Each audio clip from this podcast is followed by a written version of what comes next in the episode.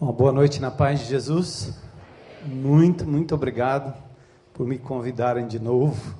Né? Estive aqui o ano passado, estou me acostumando já com a paisagem, com o rio e com o carinho e acolhida de vocês, os pastores, enfim, todos. Bom, nós estamos aqui numa maratona desde quinta-feira, né? E geralmente quando você vai para um evento assim de casais, família, né, você tem aqueles textos básicos, né? As fórmulas, como é que deve funcionar a relação marido e mulher, pais e filhos, né? Eu acho que um, um congresso onde você ou um retiro, né? Eu acho que o ambiente é muito mais propício para isso. E nós resolvemos trabalhar essas questões um pouco mais no miolo da, do nosso tempo juntos aqui, mas a abertura ela foi, estava dizendo para o pastor, foi um pouco enviesada, porque nós começamos a tratar sobre a questão do indivíduo. A, a família é composta de indivíduos. E não tem como resolver problema na família enquanto cada indivíduo não resolve o seu próprio problema diante de Deus. As suas carências, as suas conexões com pessoas, com coisas. Nós somos seres humanos carentes de amor, carentes de reconhecimento, carentes de significado. E quando nós buscamos isso no outro, na outra, no filho, no pai, dentro da família, nós certamente planejamos para falhar porque enquanto não estivermos preenchidos de verdade da nossa no nosso íntimo, no nosso âmago, de um relacionamento profundo e real com Jesus, não tem jeito. Não tem jeito. Melhora por um tempo, disfarçamos por um tempo, mas não há consistência. Quebra, arrebenta. Por isso, logo no primeiro dia, a gente falou sobre a, a loucura de termos os ídolos do nosso coração assumindo o lugar de Deus. E falamos lá em Êxodo, no capítulo 20, quando uh, Moisés declina para o povo de Deus os dez mandamentos, ou aqueles mandamentos que são clássicos, conhecidos de todos: não mata, não rouba, não adultera. E a gente foi declinando aquilo ali, mas mostrando que, acima de tudo, quando você infringe um desses mandamentos, a grande verdade é que lá na base de tudo você está violando o principal dos mandamentos, quando Deus diz lá no início: Não tenham outros deuses diante de mim. O que ele está dizendo é: ninguém pode ocupar o lugar de Deus no seu coração. Se você se sente mal amado, ou mal amada, certamente é em relação a alguém, não a Deus, porque Ele te ama incondicionalmente. Ele diz isso todo o tempo. Quando eu não conhecia Jesus, eu andava atrás de significado de amor de pessoas, tentando trocar o meu amor, eh, minha atenção, meu carinho e tentando achar alguém que pudesse me dar algo em troca. Até que eu descobri Jesus na minha vida e foi para valer eu entendi que o amor dele era incondicional. Ou eu aceitava o amor dele, ou eu passaria o resto da vida absurdamente frustrado por esperar das pessoas e querer das pessoas o preenchimento dos meus enormes vazios, enormes buracos. Então, vida cristã que nós encontramos numa igreja como esta, ela é real. E ela não tem a ver com mandamentos, com regras, com as caretices evangélicas, que eu mesmo achava assim quando eu me converti. Eu não gostava de crente, eu tinha abuso de evangélico, porque eu não achava consistência nas regras, nos ditames, nas tradições humanas, nas exigências humanas, até que eu me vi frente a frente com Jesus. Essa pessoa extraordinária Deus que se fez gente como a gente, que me amou incondicionalmente, que me deu razão de viver. E a partir desse meu eu preenchido por Ele, aí sim eu posso me relacionar com as demais pessoas sem expectativas. Foi isso que nós vimos no primeiro dia. É ponto de partida para tudo na vida. Ou nós vamos correr atrás do vento, porque tanto eu não posso suprir as necessidades da minha esposa, quanto ela não é capaz de suprir as minhas necessidades.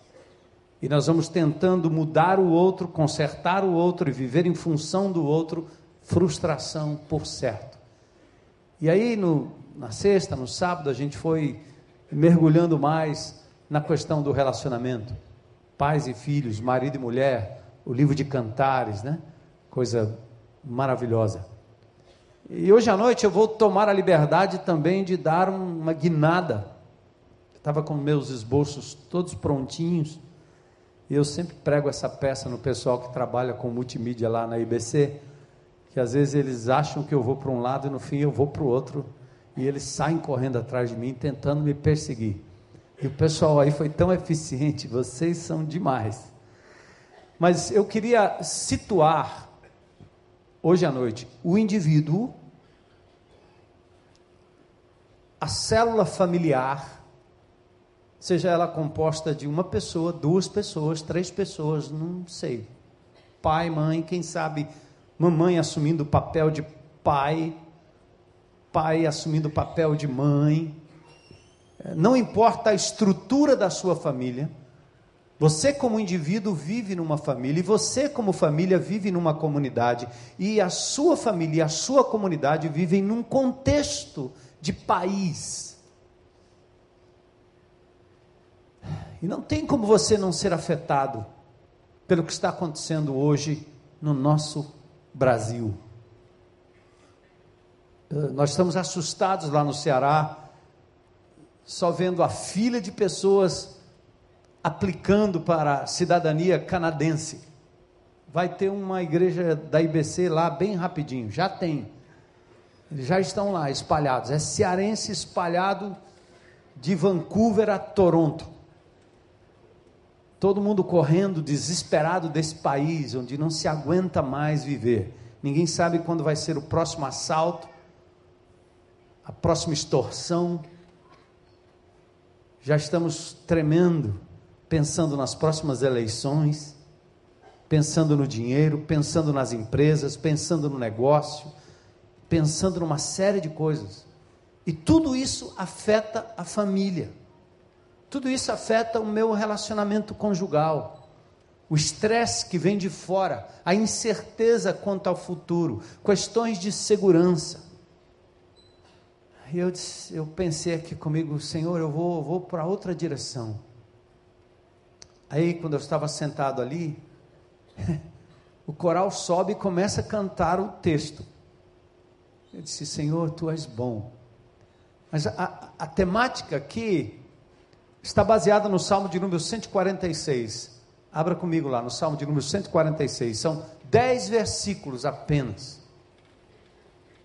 Já como vocês ficaram em pé bastante vezes, então pode permanecer sentadinhos, comportados como vocês estão.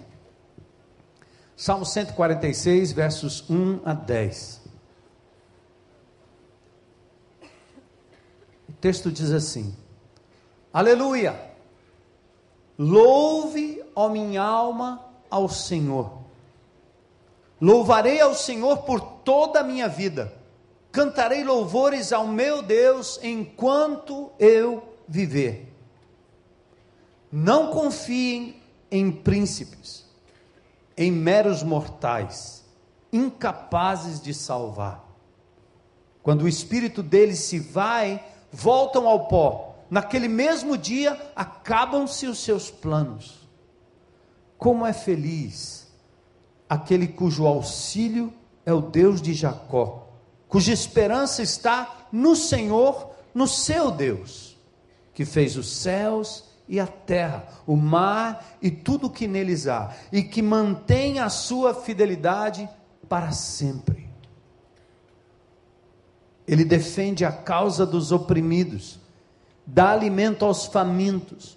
O Senhor liberta os presos. O Senhor dá vista aos cegos, o Senhor levanta os abatidos, o Senhor ama os justos, o Senhor protege o estrangeiro e sustém o órfão e a viúva, mas frustra os propósitos dos ímpios. O Senhor reina para sempre. O teu Deus, ó Sião, reina de geração em geração. A resposta é uma só: Aleluia. Aleluia. Minha casa, minha família, meu futuro, minhas relações precisam estar firmadas nestas verdades, ou eu enlouqueço, pego em armas, saio em busca de vingança, me estresso, arrebento com tudo, paro com tudo saboto tudo. Exatamente pelo desespero de olhar apenas na horizontalidade das coisas. E o pior, trazer isso para dentro de casa, tirando o ânimo, tirando a alegria e a felicidade, a razão de viver das pessoas que estão ao meu redor. Se eu pudesse dar um título para esse salmo, eu daria assim: como reagir na Babilônia e fora dela? Por que isso? Esse é o primeiro dos salmos de aleluia. Do Salmo 146 ao Salmo 150, nós temos os salmos de aleluia. Não tem nada definido nem no texto hebraico, nem no texto caldeu sobre o autor mas as versões bíblicas, a siríaca e a septuaginta, inferem que talvez Ageu ou Zacarias, os três últimos profetas, Ageu, Zacarias e Malaquias, os três últimos livros do Velho Testamento, são os três profetas menores que profetizaram depois do exílio babilônico, quando Israel, quando Judá passou 70 anos na Babilônia. Talvez Ageu, talvez Zacarias, ou os dois. E a história de Israel, que precisa entrar num contexto, para que você entenda o salmo, tem alguns momentos marcantes. Em 722 antes de Cristo, as dez tribos do norte, cuja capital era Samaria, as dez tribos foram levadas para o cativeiro assírio, nunca mais voltaram. E os assírios deixavam em cada cidade um pouco do povo que havia sido ah, prisioneiro ou aprisionado, deixava ali um restinho, misturado com um pouco do seu próprio povo, e assim a mistura era criada. Por isso, os judeus rejeitam tanto os samaritanos, porque os samaritanos constituem essa mistura de judeu legítimo com assírio. Então, em 722 antes de Cristo, coloca isso seu gráfico para funcionar, as dez tribos do norte desaparecem, as dez tribos cuja capital é Samaria. Restam duas tribos ao sul, cuja capital era Jerusalém. Em 605, Nabucodonosor começa o primeiro estágio do cerco à cidade santa.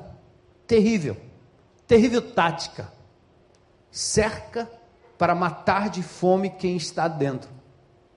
Impede que a água entre e começa um, um, um trabalho longo e contínuo de massacre, de matar pelo tempo, pela escassez. Naquela primeira leva, Nabucodonosor cerca Jerusalém e leva consigo alguns líderes. O jovem Daniel vai nessa primeira leva. No segundo cerco, em 598, ele leva mais cativos, incluindo Ezequiel. E finalmente, em julho de 586, ele leva uma outra leva, destrói totalmente o templo e leva Jeremias junto. Mas em outubro de 539, mais ou menos, alguns anos depois, Nabucodonosor e o seu reino é derrotado E aí entra Ciro, o persa, e ele decide então por um milagre intervenção divina, porque o coração dos reis, dos imperadores, dos presidentes, dos governadores estão nas mãos do Senhor. Ele inclina para o lado que quer. E no tempo certo, Ciro decreta a libertação dos cativos para retornarem à terra prometida, e eles o fazem em dois estágios. Zorobabel, Esdras e Neemias, a partir de 536. Depois tem uma pequena interrupção do trabalho que luta voltar para aquela cidade totalmente assolada, totalmente arrebentada. É, é, como tentar reconstruir uma amizade, reconstruir uma família totalmente quebrada. Que trabalho, que luta, que desânimo às vezes. Parece que nada vai dar certo mais, nada voltaria ou voltará a ser como antes. A tentativa de reconstruir os muros, de reconstruir o templo, parecia uma coisa inglória. É tanto que os profetas às vezes tinham que dizer assim: preste atenção, não desprezem os pequenos começos. E não fiquem lamentando o que era no passado. Deus é capaz de fazer algo absurdamente e absolutamente novo essa segunda casa será mais gloriosa que a primeira. Acredite. Essas coisas, quando a gente lê a palavra de Deus, parecem fatos históricos simples, mas é Deus falando para mim e dizendo: tenta de novo, vale a pena. Não desiste e não despreze os pequenos começos. Maravilhoso, não é? Então, o Salmo 146, ele nasceu nesse contexto o contexto de um povo no seu retorno sofrido de um exílio que durou 70 anos. Mas a despeito de todo o movimento favorável de Ciro, de Dario, de Artaxerxes, temos no verso 3 uma advertência, uma explícita declaração do salmista. Presta atenção: não confiem em príncipes, pois são meros mortais incapazes de salvar. Tira os teus olhos do humano. Para de esperar no outro. Deixa de confiar naquele que é pó e volta para o pó. Não coloca o teu braço como apoio sobre pessoas. Não coloca a tua esperança nos contratos humanos. O salmo começa logo assim. E aí o nosso contexto. Pastor, o que, é que tem isso a ver com Brasil? Brasil? Brasil está sendo transformado numa Babilônia pelos que, como Nabucodonosor, confiscaram a dignidade do povo, destruíram os valores morais e éticos de uma nação que nasceu sob a bandeira do cristianismo. E aqui eu não tenho absolutamente nada a ver com partido algum. Generalizo. Tudo que acontece tem acontecido na política nos últimos anos do nosso país. Portanto, não me confundam é, com qualquer veio partidário. É a palavra de Deus. É a Babilônia. É o país que ostenta o Cristo Redentor. Um amigo meu, descrente, ralizeiro, ele disse: quando você for no Rio e você contemplar o Cristo Redentor, manda um alô para ele. Eu disse, se você soubesse que ele está bem pertinho de você aí, cara. É mesmo? É, depois te conto. A gente vai voltar a conversar. Mas o país que ostenta o Cristo Redentor, que tem tantos feriados santos, que pausa para o Natal, que se mostra contrito na Páscoa, está vendo seus valores mais nobres sendo corroído pela cultura da Babilônia. E o pior, financiados pelo poder público, propagado pelo poder privado midiático e sem moral. Nossa família está sendo atacada. Que país é esse? Nós estamos na Babilônia. Crianças carentes, povo doente, gente sem teto, adolescentes sem afeto, alimentam a vida luxuosa dos agentes da corrupção. estupram crianças, violentam o velho, matam os adolescentes, enquanto desmoralizam a virtude, a virgindade, o pudor, a pureza da criança, sob efeito da vacina que previne, da camisinha que isola o vírus da esculhambação, como diz o cearense, o aborto, a novela, o safadão, e as minorias vão doutrinando a nação, e então nós estamos numa Babilônia. É nesse contexto que você está criando seus filhos, é nesse contexto que estamos criando os netos, é nesse contexto que você está tentando viver cristianismo. Se você abrir no Apocalipse, no capítulo 18, você tem uma antecipação dessa Babilônia. Nós estamos vivendo um protótipo. Aqui vem aí, de verdade, está por vir. Mas as frases que descrevem a Babilônia está, elas estão lá em Apocalipse capítulo 18. É uma, é uma cidade habitada por demônios, antro de todo espírito imundo, antro de toda ave impura e detestável. Os reis da Babilônia se prostituem, ou os reis da terra se prostituem com a Babilônia. Há um conluio mundial.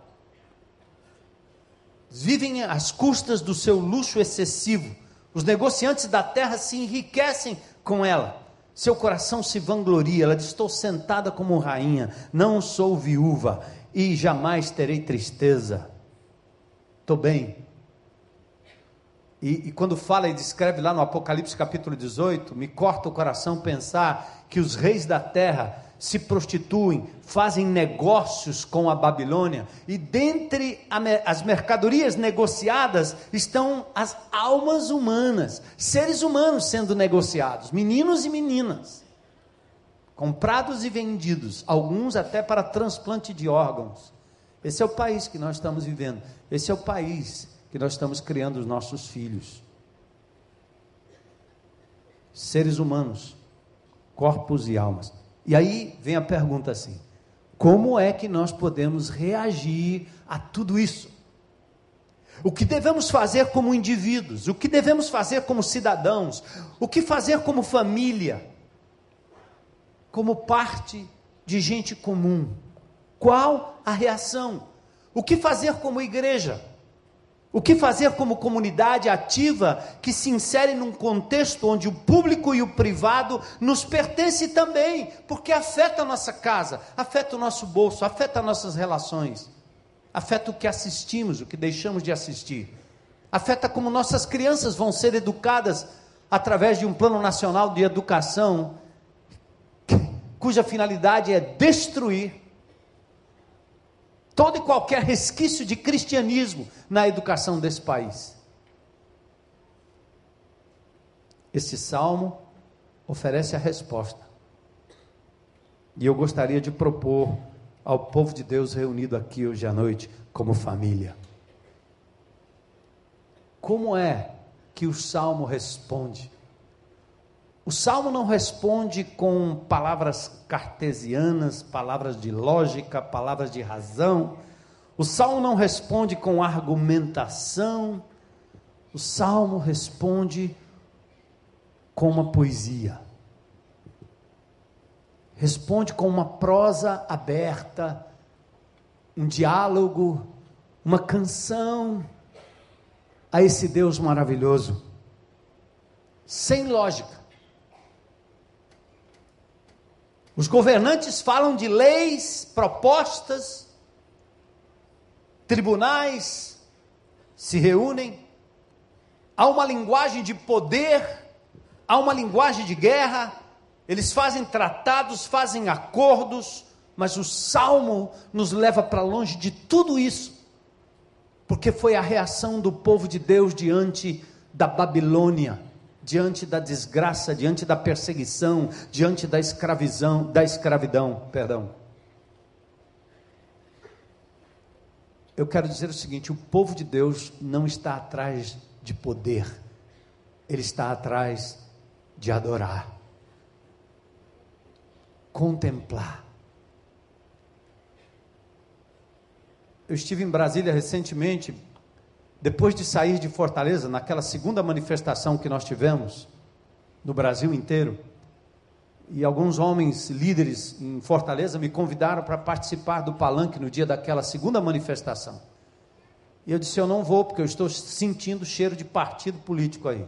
Estou fora. Eu vou às ruas e fui. Fui à praça com a minha esposa, assisti a tudo, fiz parte, mas não quis me envolver. Como pastor, não, não, não quero. Depois fui imediatamente convocado para uma reunião em Brasília, onde se discutia como o povo de Deus poderia reagir. E pensamos saídas A, B, C, D, propostas A, B, C, D.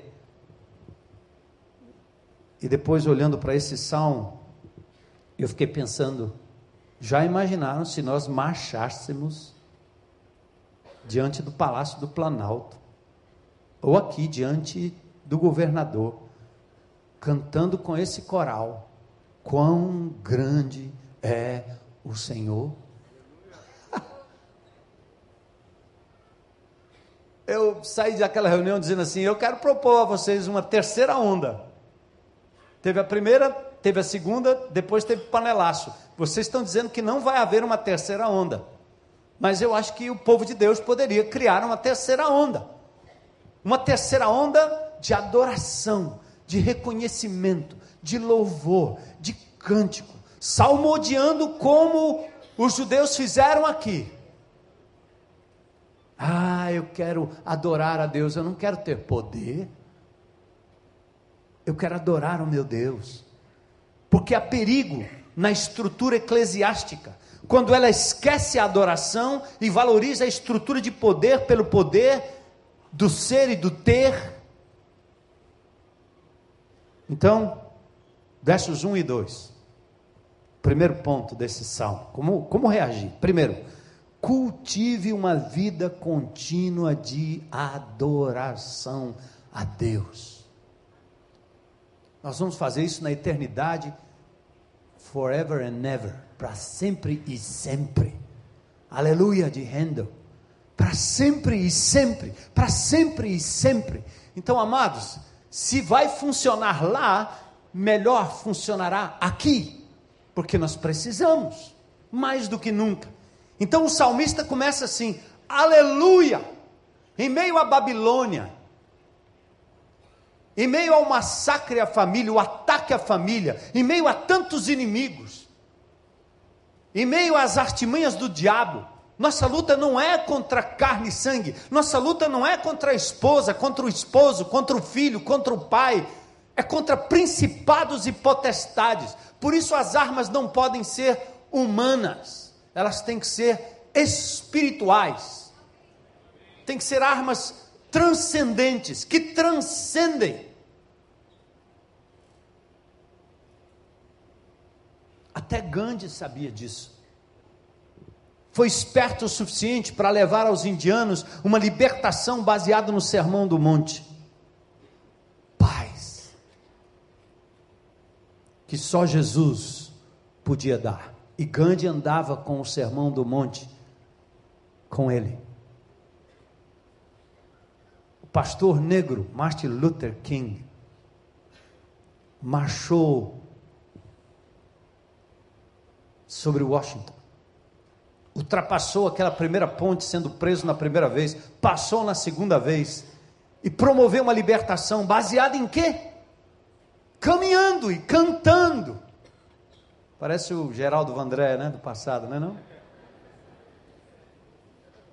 Cara, essa é a resposta. E o povo de Deus sabe fazer isso melhor do que nunca. Aleluia! Canta na tua casa, leva teus filhos a louvarem ao Senhor. Canta que vem libertação, canta. Aleluia! Só temos uma forma de responder: uma vida de adoração. O salmo é coletivo, o salmo é comunitário. Ei, mas presta atenção aí: começa com o desafio individual, um chamado ao louvor pessoal. Louve, ó minha alma. Escuta aí, mulher. Irmã, não queira que o seu marido louve. Louve você, louva você. Escuta aí, maridão. Não queira que a sua mulher louve. O salmista começa assim: louve, ó. O quê? Minha alma. Começa contigo, cara. Ei, paizão, não queira que seu filho. Começa com você. Eventualmente. Como acontecia com Davi, o tanger da arca expulsava o demônio de Saul. Não precisava cantar nada, nada, era só tocar o instrumento. Porque tanger as cordas, movido pelo Espírito Santo de Deus, expulsa demônio. Sem espetáculo, sem palavra, sem manipulação de púlpito. Então, é você, cara. Começa aí. Você quer ver transformação na sua casa, no seu território, na sua comunidade, no seu condomínio, que vai vazar e chegar até Brasília, se Deus quiser lhe permitir? Louve, ó minha alma, ao Senhor. Aleluia. Se vocês captassem isso, eu podia parar aqui, chama o coral e vamos embora. Ah, vou falar mais um pouquinho. Aliado a esse chamado pessoal vem a afirmação, a confissão e a declaração de propósito que tira do peito a resposta ao propósito. Eu louvarei, louvarei para sempre o Senhor, por toda a minha vida. Esse é o compromisso do homem de Deus, da mulher de Deus, resgatados pelo sangue de Jesus. Põe isso na tua cabeça, irmão. Bora lá. Viver na Babilônia é se indignar com a adoração aos ídolos da terra, é se indignar com a adoração de pessoas, de filhos, de pais, de irmãos, de maridos, de mulher. Não, não, não, não. Você gosta, é legal, faz bem, mas não é o teu Deus. Por isso, louve ao Senhor. Os argumentos dão lugar a uma vida de adoração, ao que reina sobre tudo e todos. É a Ele que estamos ligados, e as nações estão sob seu absoluto controle, inclusive a Babilônia. A comunidade que adora enquanto estilo de vida sabe exatamente o que fazer no seu contexto, porque tudo fica em perspectiva, tudo que parece avesso tem o seu lado bonito quando visto pelas lentes da adoração ao eterno tapeceiro. Já viu a música do João Alexandre, Tapeceiro? Tapeceiro? Já viu? É a mulher fazendo o seu tapete. E quem olha do avesso parece confuso. Mas porque não conhece o quadro todo.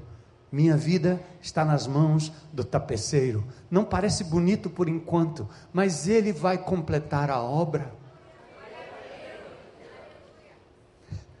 Fica firme aí e louve pelos fios pendurados, pelos entrelaçados que parecem não resolver a equação. Não tente racionalizar. Adore, louve. E aí, versos 3 e 4. Viva, presta atenção aí, como reagir na Babilônia de acordo com o Salmo? Viva a sábia, realista e saudável suspeita. Atenção. Não confie em príncipes, em meros mortais, incapazes de salvar. Quando o espírito deles se vai voltam ao pó, naquele mesmo dia acabam-se os seus planos. Então, não confie em príncipes, pois são meros mortais. Não há garantia naqueles que perecem e voltam ao pó. Seus planos, suas promessas, seus projetos se acabam no momento. Não confie. Aliás, eu queria até propor o seguinte: levante uma suspeita santa sobre você mesmo primeiro. Porque você, assim como eu, nós somos meros mortais, pouco confiáveis. Maldito o homem que confia no homem e faz dele o seu braço, seu apoio. Você se conhece? Se você se conhece, você vai confessando a sua fragilidade e vai confiando na força e no poder daquele que é para sempre, o mesmo ontem, hoje e eternamente. É assim. O Celebrando a Recuperação nos ensina isso. Eu quero pedir a essa igreja amada, que eu já estou criando intimidade e amando tanto, não considerem o Celebrando a Recuperação um programa de doidinho, porque senão vocês estão me chamando de doidinho. Porque eu sou o doidinho que preciso dos valores e dos princípios da restauração todo o tempo. É para nós, primeiro. E quando essa cura passar por nós, aí a gente começa a atingir as pessoas. Gente, os doidinhos de pedra, que são aqueles drogados, bandidos, doentes, esses caras estão muito mais próximos do reino do que aquelas pessoas que se julgam boas, limpas, isentas. É a diferença entre o filho pródigo que volta dizendo: Eu não mereço nada, eu queimei tudo, arrebentei tudo. Tem lugar para mim aí, Senhor, como jornaleiro, Pai. O cara já vem quebrado, ele já vem destroçado. Pastor, eu não acredito que eu fiz. E quando ele espera uma censura e recebe um abraço e diz: Cara, você, você é, mais, é o mais humano que eu vi nos últimos dias. Por outro lado, o filho próximo é aquele que diz: Espera aí, eu te obedeci todo esse tempo e como é que o senhor está fazendo uma coisa dessa para ele e não faz para mim? Presunçoso, autojustiça, se achando o máximo, vai para o inferno do mesmo jeito. Não fala aleluia, né, irmão? Senão.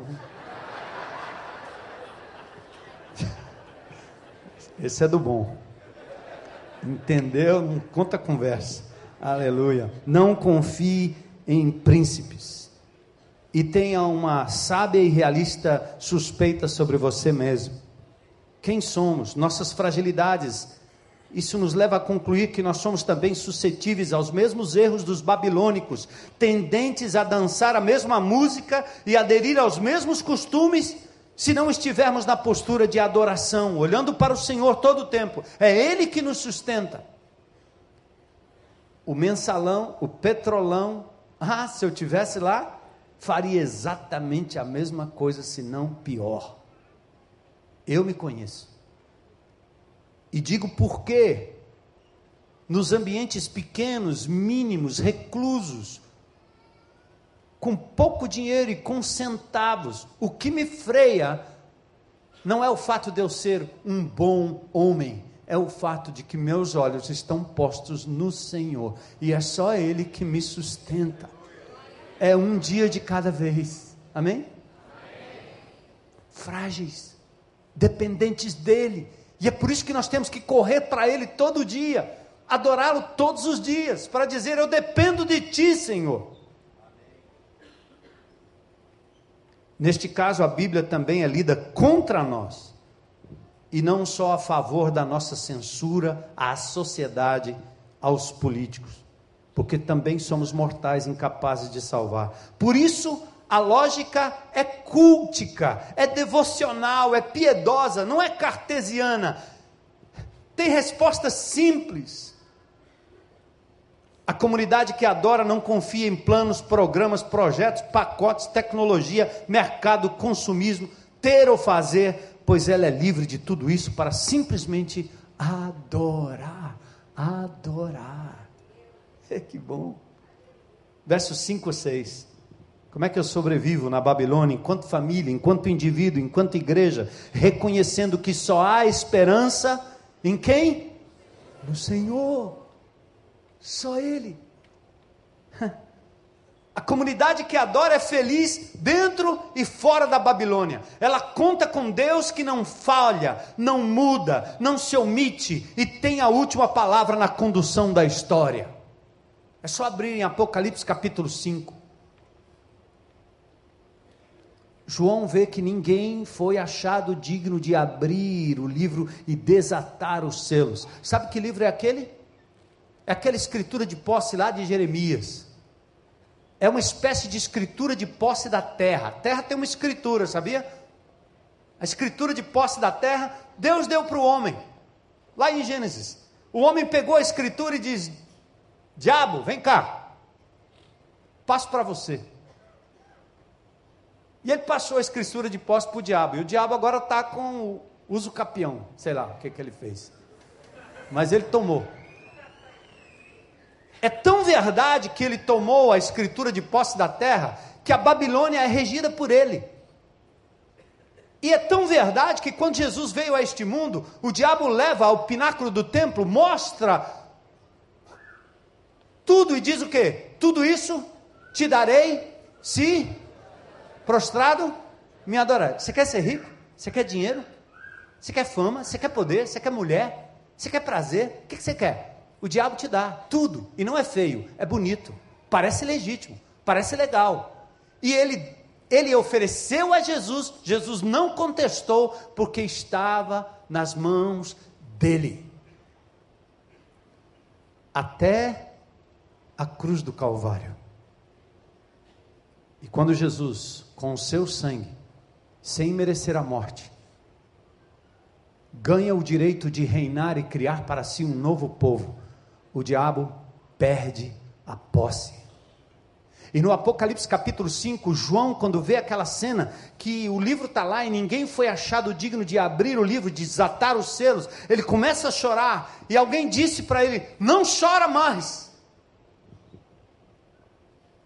porque tem um que foi achado digno de abrir o livro, desatar os selos, os selos, as trombetas, as taças. Senhor Jesus tem a história nas suas mãos e ele ganhou o direito. E ele começou isso, sabe por quem? Pelos apóstolos, pelos primeiros cristãos. Ele começou por você, ele começou por mim e ele está dando continuidade. O seu reino está sendo implantado aqui na terra, através de mim, através de você. Aleluia! E este rei deixou aqui um legado, e o legado não é lógico. Ele é racional no sentido de que tem uma palavra que nos norteia, mas a resposta é adoração, devoção, entrega, piedade. A comunidade que adora não só relativiza os projetos humanos, mas ela afirma que Deus é fiel. Ela canta com sentimento de júbilo, com alegria, com contentamento, pois sua esperança está no Deus que reina para todo sempre. Deus da esperança, Deus criador, Deus universal. Mas aí no texto tem um segredinho, ele diz assim: Deus de Jacó. O que, que ele está dizendo? Deus tem o controle das estrelas, dos planetas, dos países, da ONU pasmem, de Brasília. Não parece, mas ele tem. Mas ele também tem o controle da sua vida e te conhece como pessoa. Deus das estrelas do universo, Deus de Jacó, ele sabe o que você está passando, ele conhece a sua vida, e ele quer que você o reconheça e o adore, ele quer ter comunhão contigo. Assim, a comunidade que adora transcende o temporal, as circunstâncias, transcende o sofrimento, a dor e se projeta na eternidade. Ela não é escapista. Ela sabe enfrentar a dor. Jó, você lê o livro de Jó, você fica impressionado. Quando Jó, sofrendo tudo aquilo, ele diz: Foi Deus quem fez. Embora Satanás estivesse na coleira do divino, Deus faz com o inimigo como a criança faz com a pipa. Quando eu era pequeno, eu soltava pipa lá nos telhados em São Paulo. De vez em quando eu caía na sala da vizinha, mas tudo bem.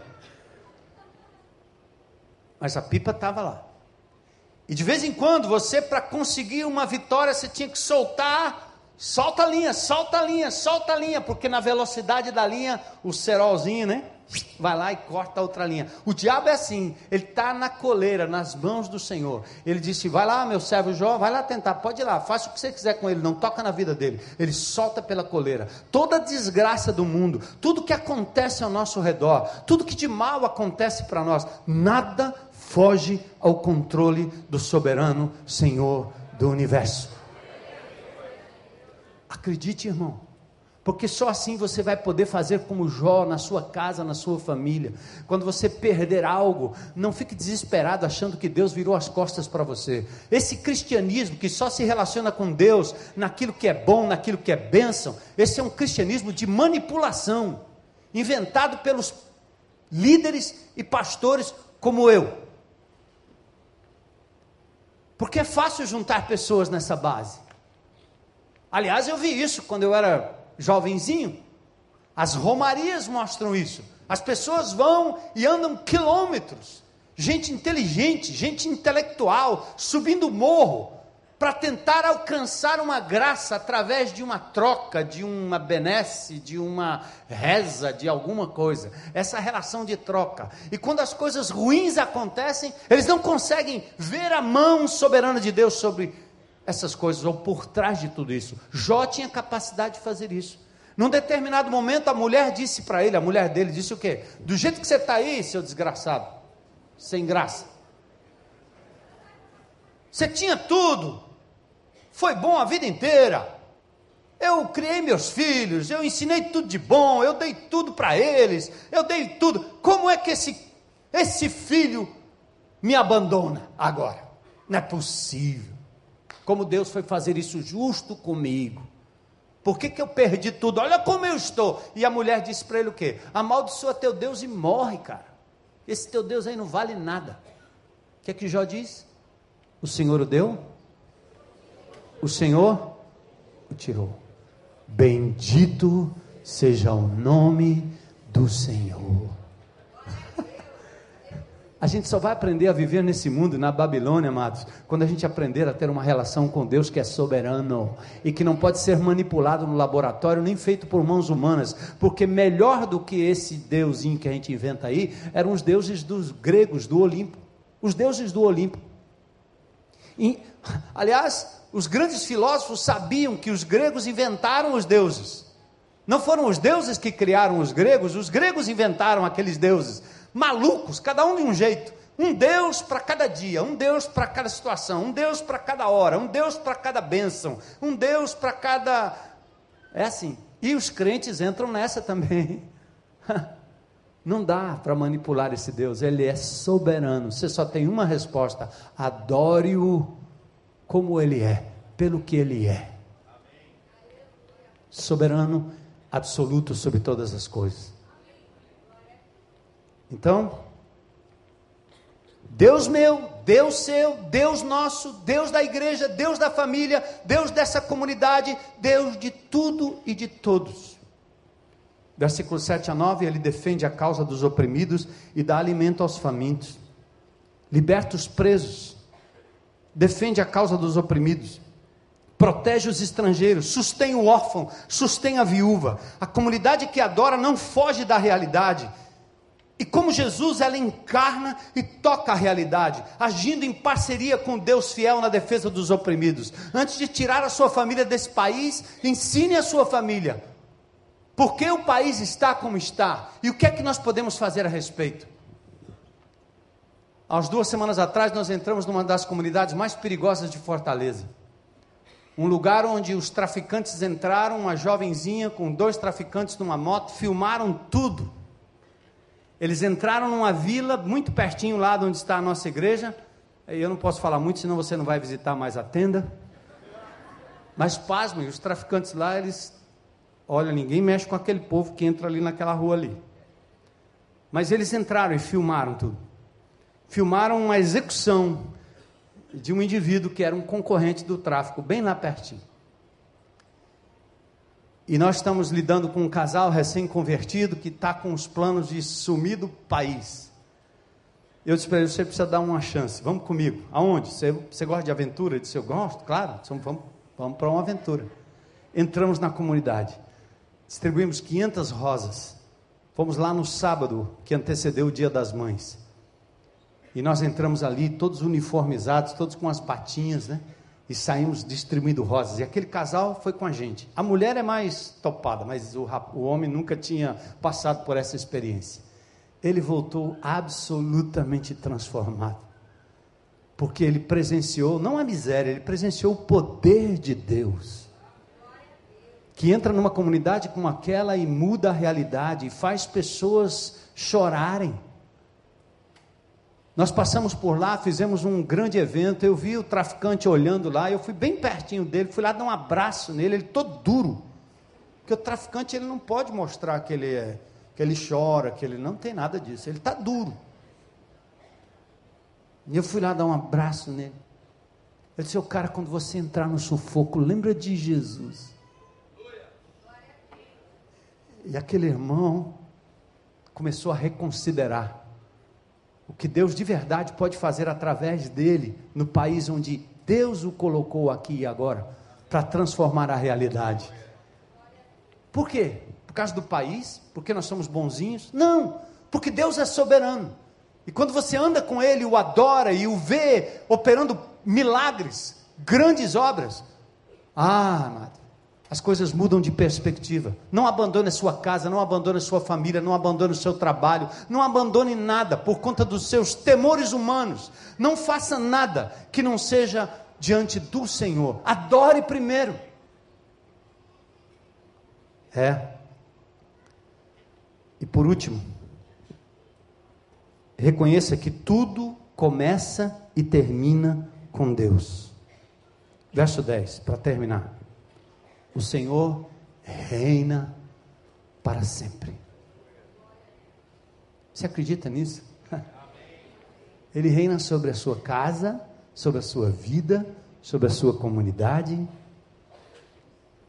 Deus se importa com os explorados.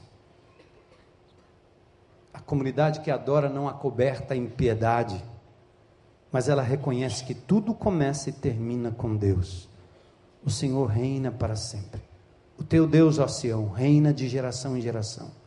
Não somos nós, tampouco qualquer poder ou partido humano que determina como a história vai se desenrolar.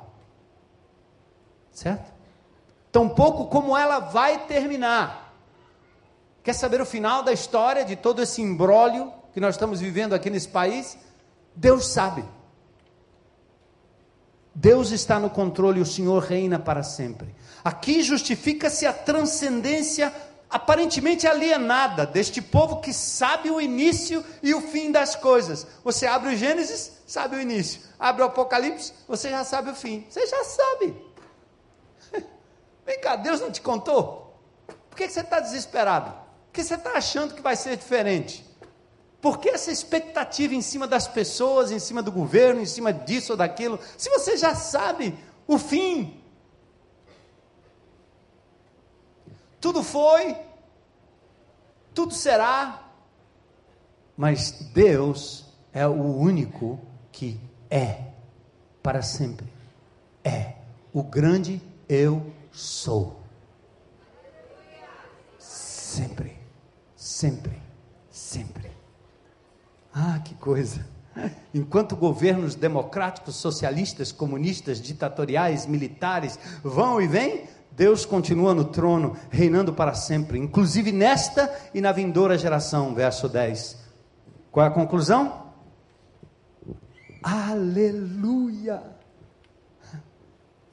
Tudo começa e termina com Deus, nunca comigo, nunca com meu filho, nunca com meu marido, nunca com meu irmão, nunca com a minha esposa, nunca. As coisas não começam e terminam com os seres humanos. Tudo começa, tudo termina com o Senhor. Por isso só nos resta adorar enquanto aqui vivemos e esperar no Senhor o livramento na medida que, como Ele, sentimos a miséria humana e nela somos chamados a servir com amor e por amor. Não podemos perder o contato com o aqui e agora, mas só podemos fazer isto à luz da eternidade. O Senhor reina. Estamos dentro e fora da Babilônia, irmãos. Aqui há desmandos, desmatamento, sofrimento do pobre, extorsão do rico, gente honesta perdendo, desonestos ganhando, crianças virando mercadoria de tráfico e depósito de órgãos para transplantes ruas sujas, esburacadas, goteiras e esgotos nas calçadas, mas nisso também há um cântico. E nele celebramos que a impiedade não tem a última palavra. Está doendo? a dor não é a última coisa. Ele vai enxugar dos teus olhos toda lágrima. Fica firme. Adore mesmo que não passe. Agora, talvez não. Por um pouco de tempo, talvez não. Mas eventualmente, tudo terminará nas mãos do nosso Senhor e Salvador Jesus Cristo. Amém? Tem uma frase que eu perdi aqui, eu vou voltar só para rebobinando. Um povo que não adora não tem como negociar com o ímpio. Escuta aí, se tem algum candidato a político aqui. Um povo que não adora não tem como negociar com o ímpio. Eu vejo isso como nós estamos inseridos no contexto de Fortaleza. E o respeito e o temor que aqueles homens têm do povo de Deus. Porque o povo que não adora a Deus ele não tem como negociar com o ímpio. Sabe por quê? Porque a moeda é a mesma. Ele vai negociar a moeda é impiedade, não caridade. Quando ele vai negociar com o ímpio, ele quer privilégios e não oportunidade de demonstrar amor puro, sem querer nada em troca. Ele quer promoção, não oportunidade para expressar a sua adoração. Então, louve. Louve. Mesmo assim, convém olhar para o futuro à luz do presente.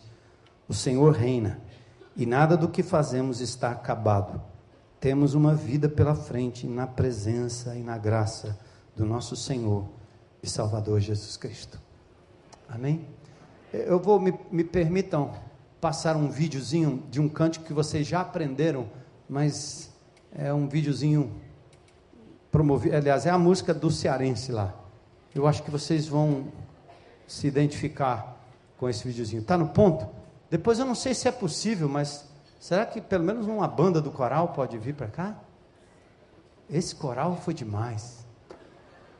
É, a gente vai cantar, não, é não? A gente vai sair daqui louvando. Aí vai para casa louvando. Chega no trânsito, o cara te dá uma fechada, louve.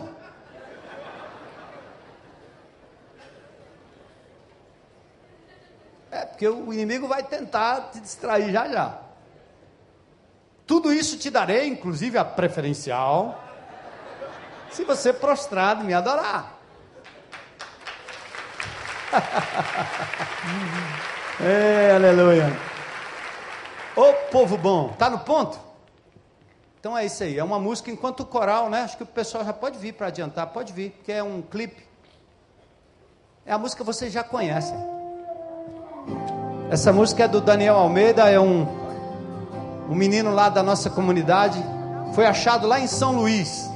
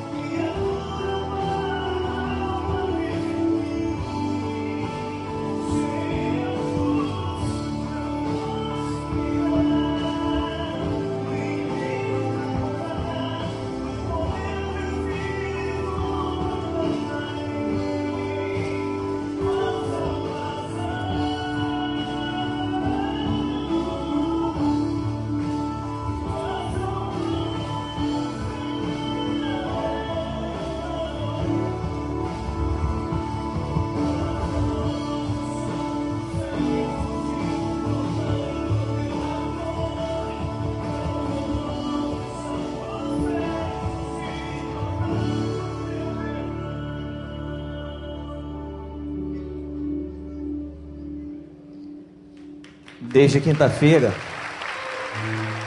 quando nós chegamos aqui e começamos a ouvir Deus através do Armando, irmãos, eu tive nítida convicção e total de que Deus nos falaria algo muito diferente.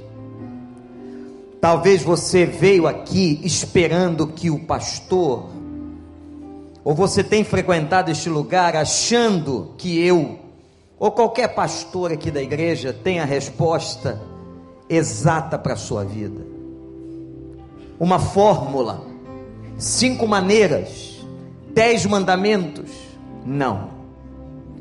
Você que entrou aqui nesses dias de congresso e está com o casamento arrebentado, você que foi dilacerado pela dor de um divórcio, você que está aí sozinho, você que está ferido no coração, você que perdeu a esperança, você que não sabe mais o que fazer na loucura desse mundo e desse país, você que não tem dentro de si qualquer perspectiva de que a sua vida, sua família, seu casamento melhore, de que aquele filho se torne pródigo, mas ele hoje talvez na cocaína, nas drogas, abandonando completamente os princípios de Deus.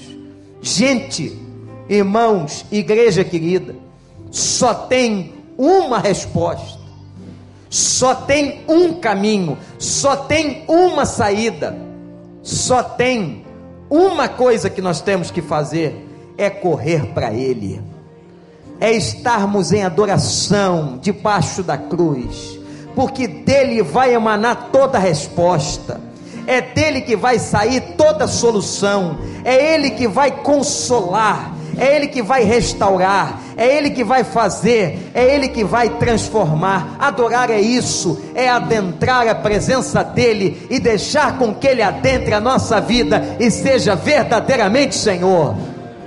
Por isso que o convite de Deus para nós, para mim e para você, nessa noite, pela boca do seu servo e seu profeta, foi: adore, glorifique, entre na presença de Deus, vá para o refúgio de oração, seja sempre do Senhor e todo o teu coração pronto para Ele, que Ele vai te dar todas as respostas.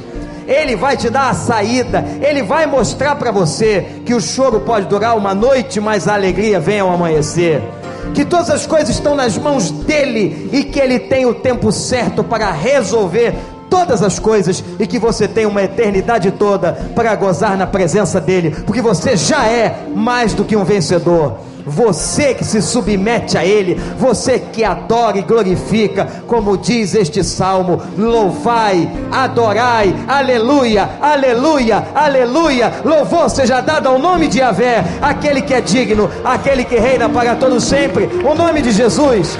Fique de pé agora e vamos adorar com o nosso coro. Vamos dizer quão grande é meu Deus, quão grande. Eu quero que você agora adore.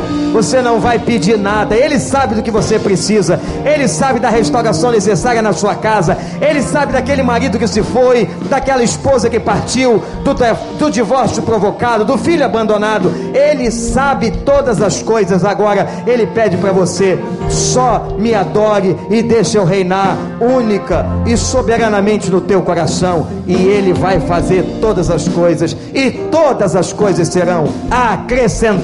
Você acredita? Então vamos fazer isso, irmãos. Vamos adorar o Senhor. Pastor Robson vai nos ministrar junto com esse coro, dizendo: Ele é grande. Diga só isso agora: Ele é grande, grande é o nosso Deus. Com esplendor de um rei, é verdade. Em majestade, curve-se diante do Senhor agora, curve-se. Faz a terra se alegrar, curve-se diante de Deus. A terra se alegrar. Vamos nos prostrar de coração. Ele é a própria luz. As trevas da tua casa. As trevas vão fugir. Se você adora. Com sua voz. E aí?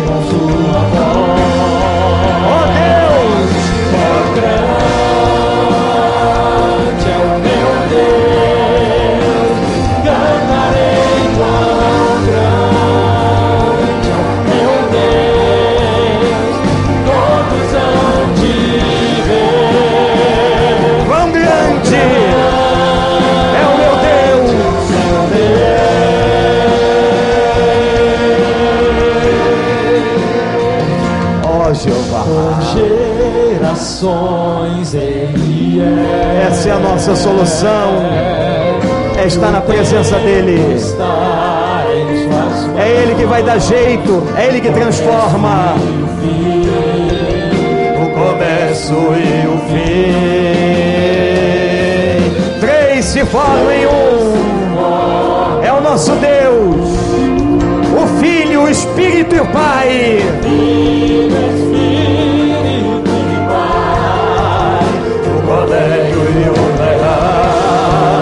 O Cordeiro e o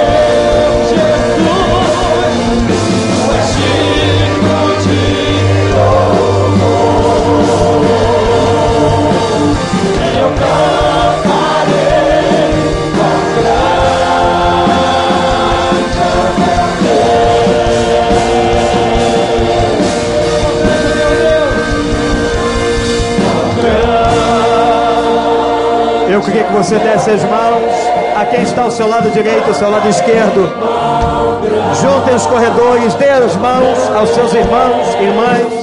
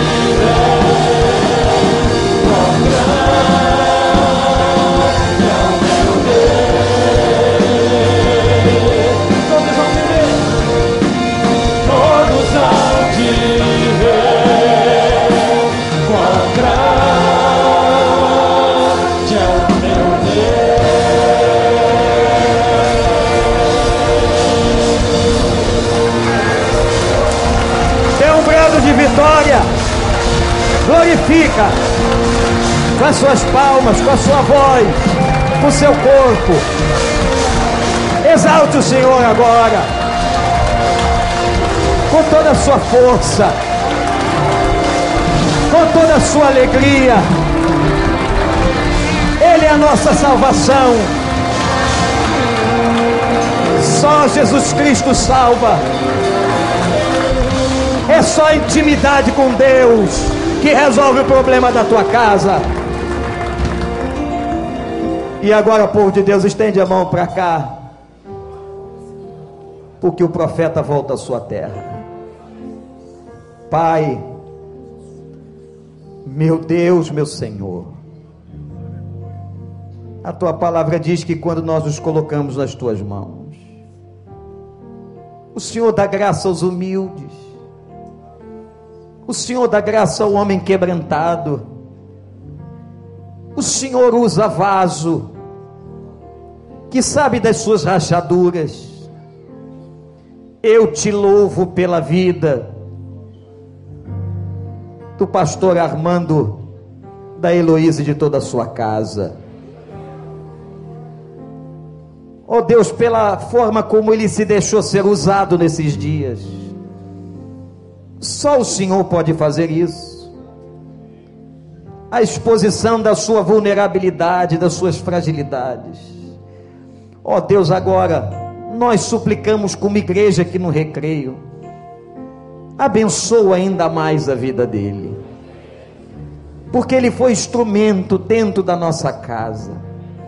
Ele foi instrumento para as nossas relações. Ele foi instrumento para as nossas famílias Ó oh Deus de amor, com a tua graça o Senhor tem manifestado tanta coisa boa sobre ele. Faz mais, Senhor.